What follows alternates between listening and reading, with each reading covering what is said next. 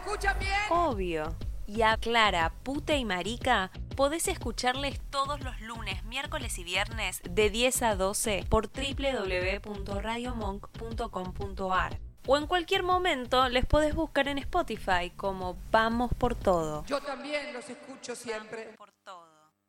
Ante todo, marica. A nosotros se nos está tan femenino como un insulto. Ser puto marica es haber nacido entendiendo que la A está mal. Para nosotras la A es política. Casi psicóloga.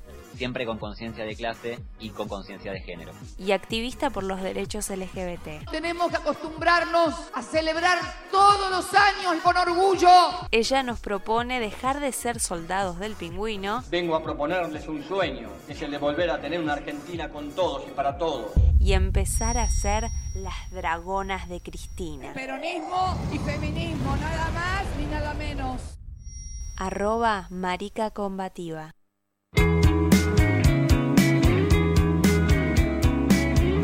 Bueno, acá yo apagando la cámara porque me voy a acercar a la pantalla y no quiero que me vean la cara de estoy leyendo. Pero voy a leerles antes de, de arrancar con No el, lo el puedo tema creer, que ¿eh? antes de arrancar no. con el tema. ¿Qué? Se le cortó el teléfono a la marica. No, ¿qué no, no, olvídate. Si se me corta, arrancan. Sigan ustedes, pero antes de arrancar, quiero leer un mensaje que nos mandó Ayito con respecto a lo que estabas hablando vos, Clary, que dice: Es un derecho social, no salud. Está en la convención, eh, dice, porque el AT eh, es apoyo a personas con discapacidad. Quería agregar esa, esa datita. Y sí contarles lo que traigo para el día de hoy. Eh, es un posteo que hicieron les compas de Panóptico de Género. Pueden buscarlo en Instagram. Primero agradecerles el posteo que me dedicaron el otro día acerca de no sea ayuda del género. Se los bajaron, se lo denunciaron y se lo bajaron y lo volvieron a subir. Pero el posteo que les traigo hoy es uno que se llama El género binario es un invento europeo. Les recuerdo que Panóptico de Género son antropólogos desgenerando la cultura. Voy a leer el siguiente posteo porque me parece muy interesante el recorrido que hacen. Yo lo trabajo desde mm, eh, el texto de Caliban y la bruja de Silvia de Federici eh, y este recorrido me parece muy, muy, muy interesante. Dice, la antropología ha demostrado desde hace décadas que no existe una correlación universal o natural entre el sexo cromosómico y la noción de género, construida social y culturalmente. A través de distintas etnografías, los antropólogos han documentado la existencia de roles de género múltiples y diversos en más de 150 comunidades originarias solo en el continente americano. En muchas de estas sociedades ni siquiera se reconocían los mismos marcadores anatómicos de sexo que en Europa. Y apenas existía discriminación por género, hasta la llegada de los colonizadores que eran incapaces de entender estos roles de géneros no binarios. En este posteo nombraremos algunas etnografías para demostrar cómo la visión binaria del género es otro regalito que nos dejaron los colonizadores, no solo en América, sino en todos los rincones colonizados del mundo. Las comunidades originarias de Norteamérica nombraban a las personas no clasificables según nuestras categorías occidentales, hombre-mujer, de manera múltiple y variada. Entre ellas están, perdón si lo nombro mal, ¿eh? Tibasa, que significa mitad mujer en Opinabajo, Mixugá, literalmente instruido por la luna en lengua omaha, Panaro, que se traduce como dos sexos, entre otras. Los colonizadores españoles, incapaces de comprender los valores positivos asociados a estos roles de género, no binarios, utilizaban la palabra verdache, que era una palabra insultante y asociada al pecado de la mentalidad de los españoles en la época. En general, las culturas amerindias prefieren que se utilice el término género two spirit, con dos espíritus, para referirse a estas personas, ya sean hombres o mujeres, según los esquemas occidentales. También habla de las mujeres corazón de hombre. Dice, Oscar Lewis publicó en la revista American Anthropologist en el 41 una etnografía sobre los Yegan de Canadá, en donde existía un tipo de mujeres que mostraba características propias del estereotipo de género masculino. Estas eran mujeres agresivas, arrogantes, con un rol de liderazgo en la sociedad que, incluso, orinaban en público, condición indispensable para ser considerada mujer de corazón de hombre. Era ser rica y estar casada, y en muchos casos se trataba de las hijas preferidas de sus familias. En la muestra de Lewis, de 109 mujeres casadas, 14 eran del tipo corazón de hombre, una cifra bastante considerable para el tamaño de la población total. A su vez, esta parte es la que más me interesa a mí, dice, creo que se, se lee con, con, como lo voy a decir si no me corrigen, Muses en Osaka, con X, Muses en Osaka. Muses es un término zapoteco que se refiere a una identidad más de un sistema sexogenérico, mal llamado también tercer género, aunque en zapoteco no existe el género gramatical.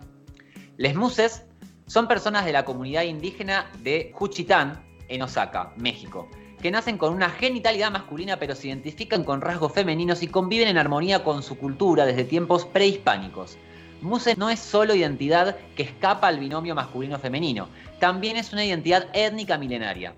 Para Maranta, ser Muse es posible en un contexto cultural particular que viene desde hace siglos, anterior a la llegada de la conquista. La mayoría de las familias no lo vive como un problema, no se percibe como un trastorno psicológico. El ser Muse es ser de forma colectiva, no es algo que pase en la soledad de las personas. La identidad colectiva, como dice Violeta Ríos Alegre. Matrimonios entre mujeres, también habla de los matrimonios entre mujeres se han documentado en más de 30 grupos étnicos subsaharianos no sé si estoy nombrando bien, ¿eh? Carrer y Murray dice, en los cuales además las líderes políticas femeninas son bastante frecuentes. El antropólogo fulano de tal escribió describió la existencia de este tipo de matrimonios entre los Nuer, Gluckman, entre los Losi y los Zulu. En general se trata de alianzas en que una mujer paga por el precio de la dote por otra y se casa siguiendo los mismos procedimientos ceremoniales que en el matrimonio heterosexual. De hecho, en el caso de los Losi y los Zulu, cuando los rituales del casamiento han terminado, una de las mujeres toma un pariente o vecino varón para inseminar a su esposa y así poder engendrar hijes. Después, hijras en el hinduismo. La tradición religiosa hinduista también reconoce roles de género. no obstante, un poquito al principio. Cuando empezaste con Hijras, se te cortó. si querés empezar a leerlo de vuelta. Gracias, amor. Hijras, dice, en el hinduismo, dice que la tradición religiosa hinduista también reconoce roles de géneros alternativos asociados a la espiritualidad, como los hijras, que son varones que tienen roles rituales femeninos específicos. No obstante, en el caso de los hijras de la India y Pakistán, se trata de transgéneros de hombre a mujer, ya que el sistema de género es más rígido y dualista que en las sociedades amerindias. Para convertirse en hijra y, asumir gradualmente la feminidad, es necesario pasar de chela, alumno, a gum, maestro. La culminación de la feminidad es una ceremonia llamada nirvan, es decir, renacimiento, que en numerosos casos va unida a la castración y que fue prohibida por los colonizadores británicos que también borraron de los templos las imágenes de los hijras. Creo que este es el último, dice, eh, África subsahariana. ¿Lo estoy nombrando bien? Subsahariana. Sí. Murray y Roscoe subrayan que uno de los mitos que los europeos han construido es la ausencia de homosexualidad en las sociedades del sur del Sahara. Pero las últimas investigaciones antropológicas sobre los bow, wives, esposas, no sé, los chicos esposa, y las female husband, mujeres maridos, en la África subsahariana coinciden en subrayar la multiplicidad de los roles de género existentes allí. En este sentido, estos antropólogos dicen, para los europeos, los africanos han sido definidos como los más primitivos de todos los nativos del mundo. Como el hombre primitivo se consideraba cercano a la naturaleza, gobernado por un instinto y no sofisticado culturalmente, tenía que ser heterosexual. Sus energías sexuales debían dirigirse exclusivamente a la reproducción biológica. Pues ya ves que no, mi ciela. Ahora sí, en resumen, aún es bastante frecuente que para dominar otros roles de género alternativos a la heteronorma se utilicen términos como tercer género o transgénero. Pero no es que exista un tercer género, que pareciera una mediación simbólica, algo así como un amarillo entre el rojo y el verde del semáforo, sino que la categoría género está por encima del pensamiento binario, no por abajo. Recuerden lo paraguas está por arriba. Es un concepto abstracto, mucho más difícil de comprender para estructuras de pensamiento acostumbradas a las oposiciones binarias, occidentales, coloniales, pero precisamente por ello mucho más fieles a la realidad y más próximas a la objetividad que persigue la ciencia. En definitiva, los binarismos son más forzados y artificiales que el resto de las posiciones. Básicamente, a mí lo que me interesa también trabajar es esto del colonialismo, ¿no? Y que también lo hablábamos con, con Anaí, eh, la, inexistencia de, rol de los roles binarios y de los géneros como tales eh, eh, en las tierras latinoamericanas, sobre todo antes de la llegada de estos blancos en barco que colonizaron todo, digo, ¿no? Hasta nuestro pensamiento y nuestra percepción del género.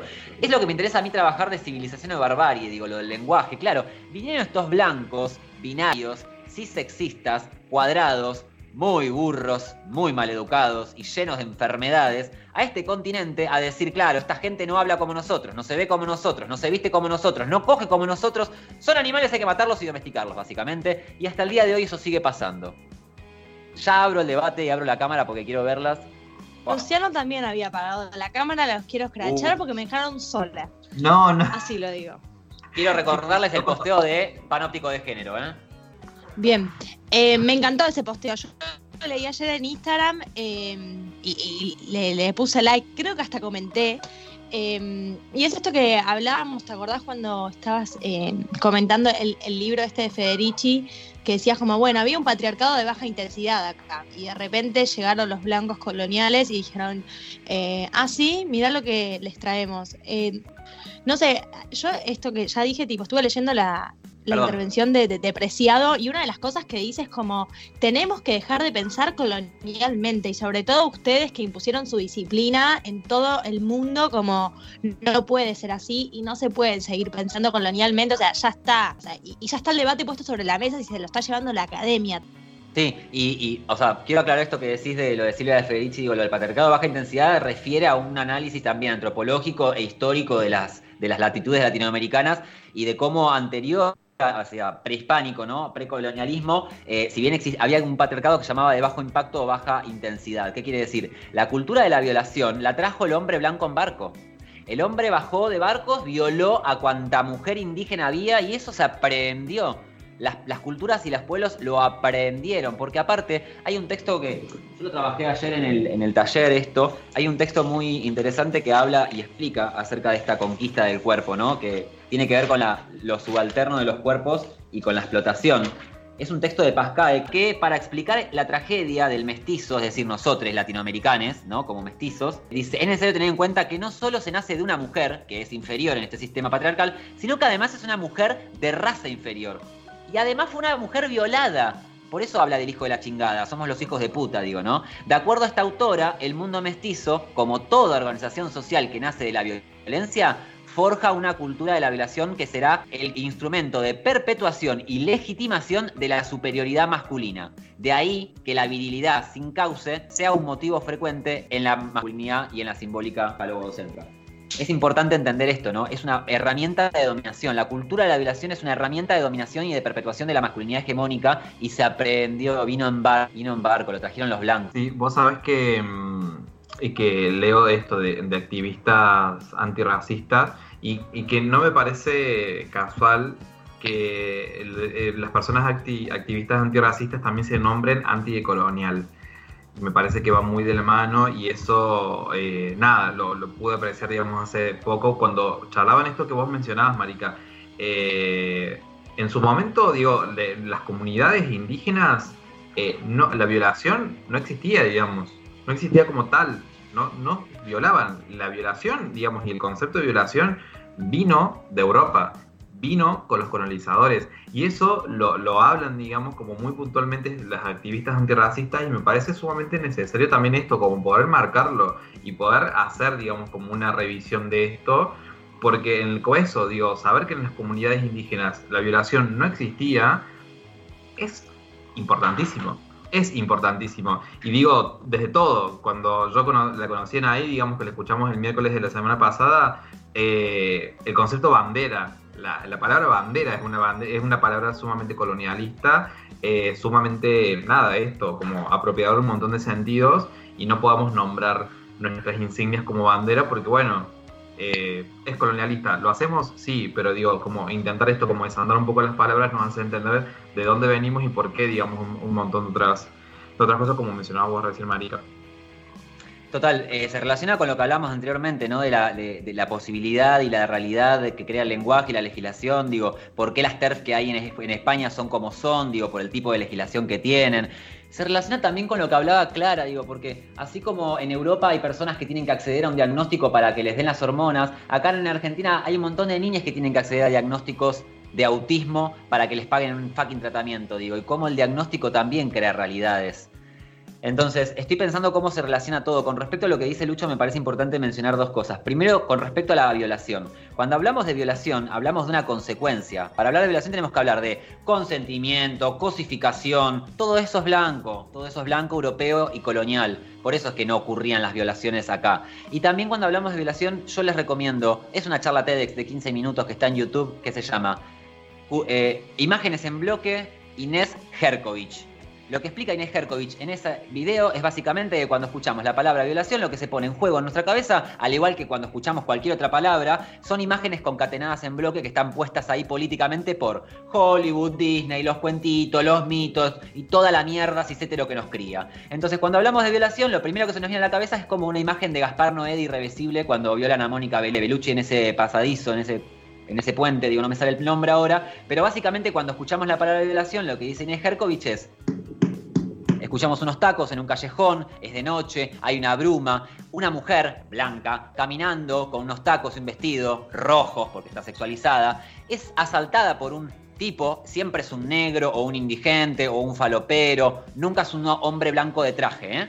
que la arrebata o con un chumbo o con mucha violencia, la viola, la deja tendida, así de romántico, ¿no? Con la ropa rasgada y sale corriendo.